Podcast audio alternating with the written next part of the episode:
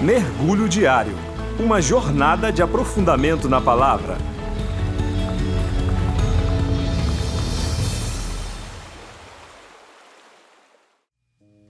Olá, meu nome é Isabel e hoje nós vamos mergulhar no texto de Judas 1, versos 20 ao 25, que diz: Edifiquem-se, porém, amados, na santíssima fé que vocês têm, orando no Espírito Santo.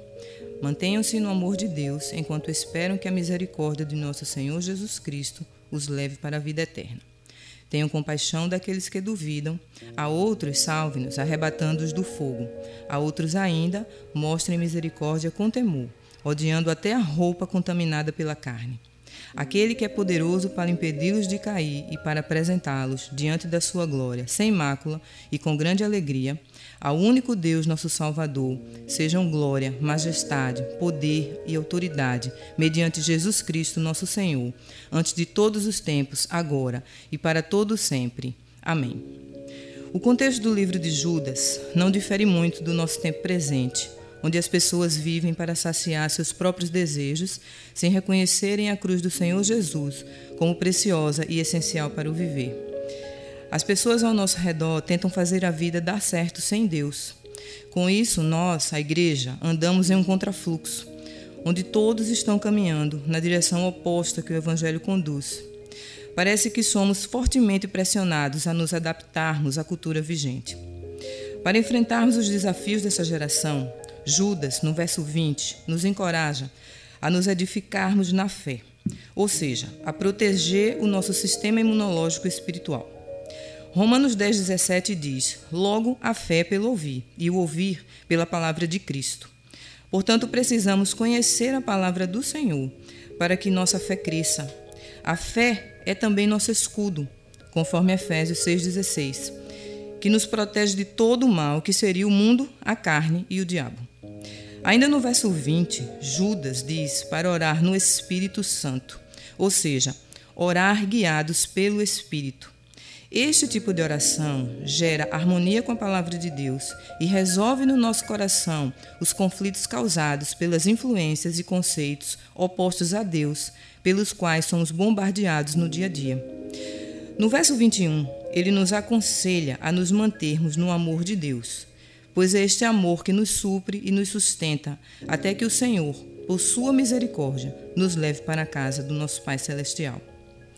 Depois de experimentarmos tudo isso, talvez preferíssemos viver apenas no conforto da comunhão dos irmãos da fé, para compartilhar uns com os outros do que temos recebido de Deus. Mas ainda não. Uma vez devidamente equipados, Judas lança os versos 22 e 23, trazendo o caráter da nossa missão, que é ter compaixão dos que duvidam do nosso Senhor, arrancar do fogo aqueles que preferem a vida sem Deus e mostrar misericórdia aos que zombam de nossa fé.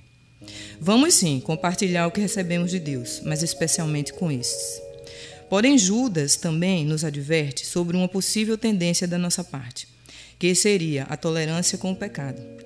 Seja para evitar conflito com outros ou por algum receio de perseguição. Pois no verso 23 diz: Mostrem misericórdia com temor, odiando até a roupa contaminada pela carne. Devemos mostrar misericórdia sempre, mas com temor, exatamente porque somos passíveis dos mesmos pecados e também por vivermos diante de um Deus que é santo, santo, santo e que nos chama a sermos santos por causa dele. Esta relação que Judas nos encoraja a ter com Deus nos versos 20 e 21 nos leva a sermos sensíveis ao mal que o pecado traz à existência humana. Judas diz no verso 23: arrebate-os do fogo. Este fogo que consome e destrói é o pecado, que, à semelhança do fogo, arruína tudo o que alcançar. Portanto, não há tolerância nem aceitação ao pecado de qualquer natureza, nem por qualquer razão. Pelo contrário, já que ele diz para odiar até a roupa contaminada por ele.